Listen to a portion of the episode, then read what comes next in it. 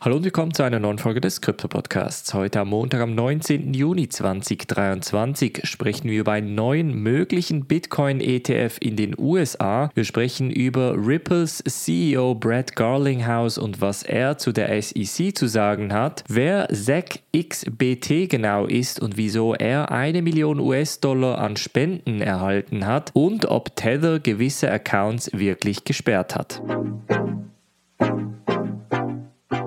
Springen wir in diese erste News Story. Und zwar habe ich am Freitag nicht mehr darüber sprechen können, weil ich ja am Freitag diese spezielle Folge zum Thema Prometheum noch gemacht hatte. Das heißt, unbedingt noch diese Folge anhören. Ist ein bisschen eine längere Folge geworden, aber ich glaube doch sehr, sehr spannend im Zusammenhang mit dem ganzen Thema. Jetzt geht es aber hauptsächlich darum, dass BlackRock, eines der größten Vermögensverwalter in den USA, einen sogenannten Spot Bitcoin ETF in den USA lancieren möchte.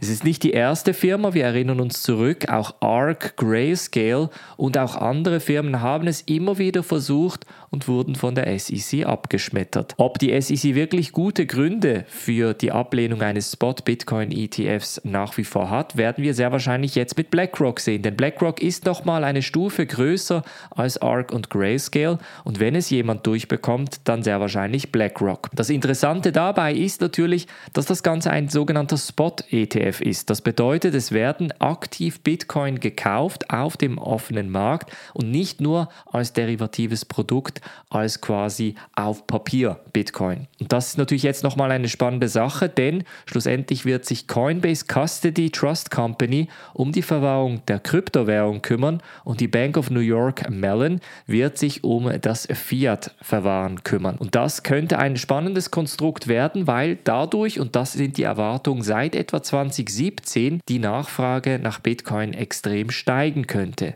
Denn mit einem ETF würde es ein Produkt geben, was es den Leuten ermöglicht, in Bitcoin zu investieren, ohne sich mit dem technischen Jargon herumzuschlagen und sich mit den technischen Problemen herumzuschlagen und einfach nur in das Asset, in den Vermögenswert zu investieren. Es könnte wirklich eine sehr, sehr interessante Sache sein. Wie gesagt, Grayscale ist da natürlich sehr verärgert auf der einen Seite, denn sie haben schon zweimal versucht, den Spot-ETF einzureichen. Sie haben ja dieses Grayscale Fonds oder Fondsprodukt, das noch kein ETF ist, aber nach wie vor quasi in Bitcoin investiert. Und deren Ziel ist es natürlich, diese Fondsprodukte in ETFs umzuwandeln. Der sogenannte GBTC Premium, das heißt der Grayscale Bitcoin Trust, hat ein Premium, das momentan auf etwa minus 37 Prozent ist. Denn der Markt geht davon aus, dass Grayscale eventuell finanzielle Probleme hat, aufgrund der großen Firma dahinter, die Digital Currency Group,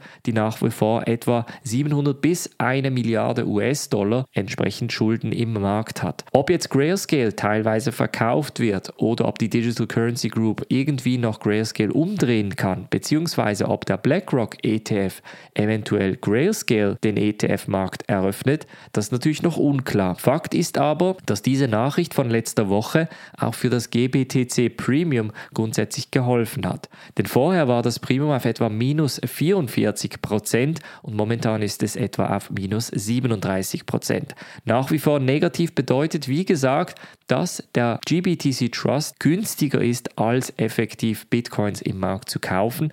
Das heißt, es wäre eine Möglichkeit, auf Grayscale zu pokern. Aber wie gesagt, wenn Grayscale grundsätzlich nicht mehr funktioniert oder eben runtergefahren wird, dann könnte das entsprechend ein Verlust für die Investoren bedeuten. Das heißt, der Markt bewertet das Ganze eher negativ in diesem Zusammenhang, aber Analysten sagen, dass wenn der BlackRock ETF abgelehnt werden sollte, würde das eventuell die Türen für Grayscale wieder eröffnen. Grayscale hat in der Zwischenzeit auch Klage gegen die SEC eingereicht, weil sie entsprechend intransparent argumentieren würden und ganz bewusst den ETF nicht lancieren möchten. Auch auf Kriegsfuß mit der SEC ist Brad Garlinghouse, der CEO von Ripple. Er hat nun ein Video auf Twitter veröffentlicht, bei welchem er unter anderem auch über die sogenannten Hinman-Dokumente Hintergrunddokumente spricht. Er sagt nämlich, dass die SEC in ihrer Klage gegen Ripple bezüglich des Tokens XRP ganz spezifisch auch persönlich angreifen würde und sich zum Ziel gemacht habe,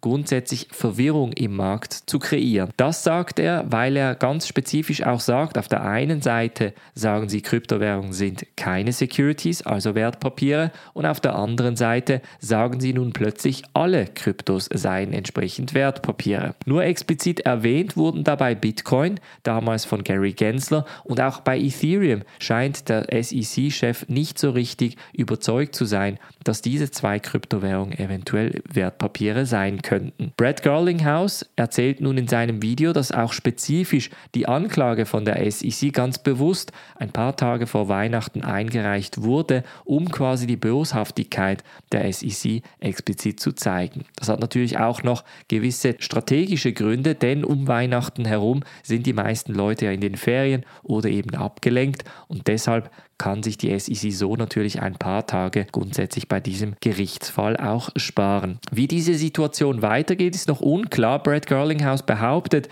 dass in den kommenden Wochen eventuell schon ein Ende in Sicht sei, dass die Hinman-Dokumente auch ein entscheidender Faktor gewesen seien, aber grundsätzlich habe er sich auch persönlich angegriffen gefühlt, weshalb er auch persönlich auf diese jetzige Situation entsprechend antworte. Dann sprechen wir über den sogenannten On-Chain Sleuth Zack XBT. Das ist ein Krypto-Influencer, der sehr bekannt in der Kryptoindustrie ist, welcher vor allem eben auch Rugpulls und Scams immer wieder mit seinen On-Chain Analytics aufdeckt. Das heißt, er hat es sich als anonyme Person zum Ziel gemacht, entsprechend Rugpulls im NFT-Bereich, im DeFi-Bereich, aber auch im allgemeinen Krypto-Bereich so aufzuzeigen, dass wir genau erkennen können, wer dahinter steckt, beziehungsweise wer welche Lügen verbreitet verbreitet hat bzw. Gelder gestohlen hat. Zack XBT wird nun angeklagt von einem anderen Krypto-Influencer namens Jeffrey Huang,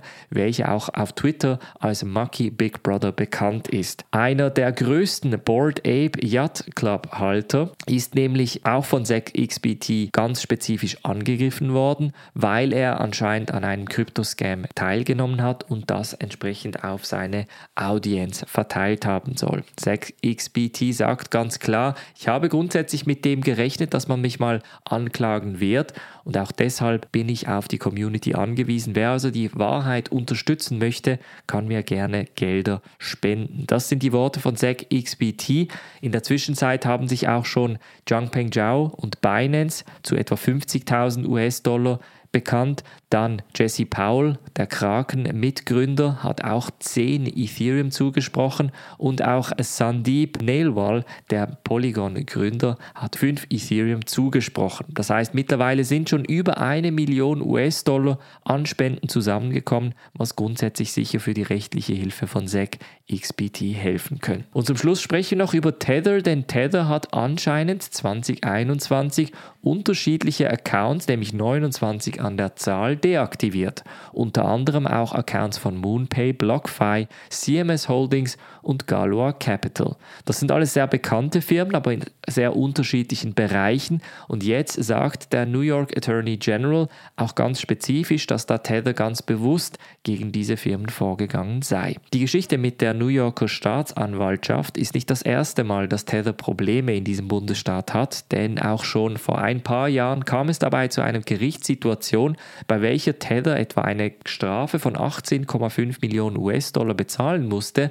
weil Tether eben gewisse Transparenz nicht an den Tag gelegt hat. Für Tether ist das natürlich ein sehr, sehr kleiner Betrag. 18,5 Millionen sind nichts für eine Firma, die im letzten Quartal knapp 1,5 Milliarden US-Dollar an Gewinn gemacht hat. Tether sagt ganz klar, sie haben nicht bewusst diese Accounts gesperrt, sondern seien bei der Überprüfung von gewissen Accounts auf Probleme gestoßen und haben diese entsprechend deaktiviert. In der Zwischenzeit geht es grundsätzlich wieder, dass diese Accounts wieder offen sind. Das bedeutet, auch MoonPay kann grundsätzlich mit Hilfe von Tether in den Stablecoin-Markt einsteigen. Auch zu Tether habe ich ein paar Worte im Podcast am Freitag erklärt, denn die Tether-Situation ist auch nochmal eine sehr, sehr spannende. Tether ist natürlich die drittgrößte Kryptowährung mit knapp 83 Milliarden US-Dollar Marktkapitalisierung und somit natürlich auch ein großes Ziel und ein Dorn im Auge der Anti-Kryptowelle in den USA. Ob jetzt ein Angriff gegen Tether geplant wird, welches am Freitag den Pack verloren hat, oder ob das einfach eine Volatilität in der Zwischenphase gewesen ist, wird sich noch herausstellen. Es bleibt auf jeden Fall ganz spannend in der Kryptobranche. Auf jeden Fall in diesem Podcast abonniert bleiben. Wir hören uns am morgigen Tag wieder. Ich wünsche einen ganz guten Wochenstart. Macht's gut und bis dann.